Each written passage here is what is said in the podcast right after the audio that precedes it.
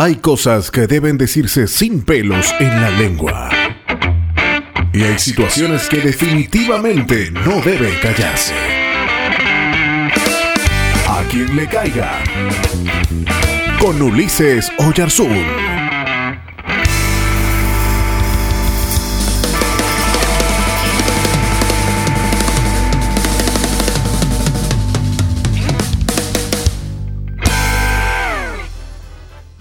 A veces me encuentro con jóvenes que mm, hacen un juicio absoluto de su persona eh, dependiendo del contexto de donde vienen. Por ejemplo, dicen, no, mira, yo tengo un techo en mi vida porque vengo de este contexto, porque de verdad nací en esta familia, no tengo otra opción en la vida.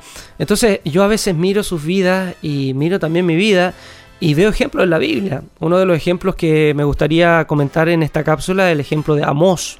Amós fue un profeta del Antiguo Testamento y justamente hay un libro en el Antiguo Testamento que lleva su nombre. Y él en el capítulo 7 dice, yo no soy profeta, ni tampoco pretendo serlo. ¿Saben qué soy?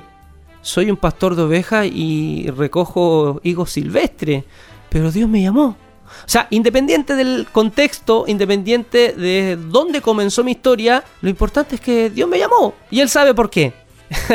yo, yo les digo, eh, recuerdo el momento cuando Barú, mi primer hijo, nació.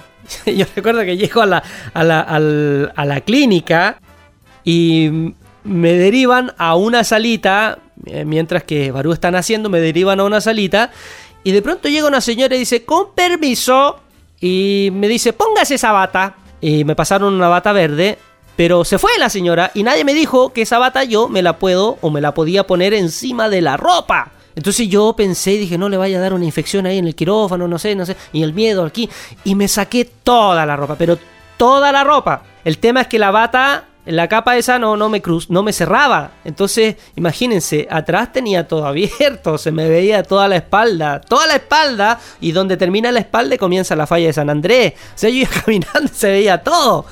Y recuerdo que llega, llego al, quirófano y nace mi hijo. Qué impresionante que fue cuando nació. Yo estaba enajenado y recuerdo que el doctor lo único que me decía eran frases y yo seguía instrucciones como en modo automático. Que corten el cordón umbilical, que háblele, que límpielo, que sáquele la foto. y yo seguía instrucciones. Estaba enajenado. Fue impresionante. Después de eso, me sacan de la sala sin darme aviso y yo quedo así fuera en el pasillo. Quedo, nació mi hijo, nació mi hijo, enajenado. Y de pronto llega el doctor y me dice: Señor, lo siento, pero tuvimos que ponerle oxígeno a su hijo. Y yo lo miré y le dije: Oxígeno, pero si yo quería ponerle Mauricio. Entonces uno está enajenado. Y, y, saben que una de las cosas que siempre digo cuando nace un niño que somos tan hipócritas porque decimos, ¡ay, qué lindo el bebé! Miren, soy honesto, perdónenme la madre presente, pero qué bebé cuando nace lindo, si todos cuando nacemos somos feos. Nacimos con el ojo hinchado, con la cara hinchada, sin dientes, con una película de sangre en la, en la cabeza. O sea, e, e, eso no es bonito. O sea, hay una hermosura emocional. Y yo recuerdo, recuerdo eh, que mm, cuando nació nosotros decimos, ¡ay, qué lindo, qué bonito! Y de pronto las, las suegras malintencionadas dicen, ¡qué lindo, igual a su papá! y la criatura es feísima. Bueno, algunos obviamente se nos pasa, algunos nos curamos de esa fealdad y otros literalmente la fealdad los acompaña el resto de su vida. ¿A dónde voy? La historia de Amos y esta historia que les cuento nos dicen algo. No importa dónde comience tu historia. Lo importante es dónde la terminarás. Hazte responsable de tu vida y no eches la culpa al momento o al lugar o las circunstancias que se dieron en un inicio.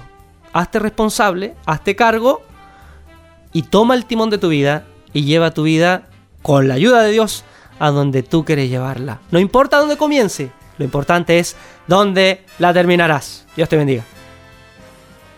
¿Todavía estás ahí?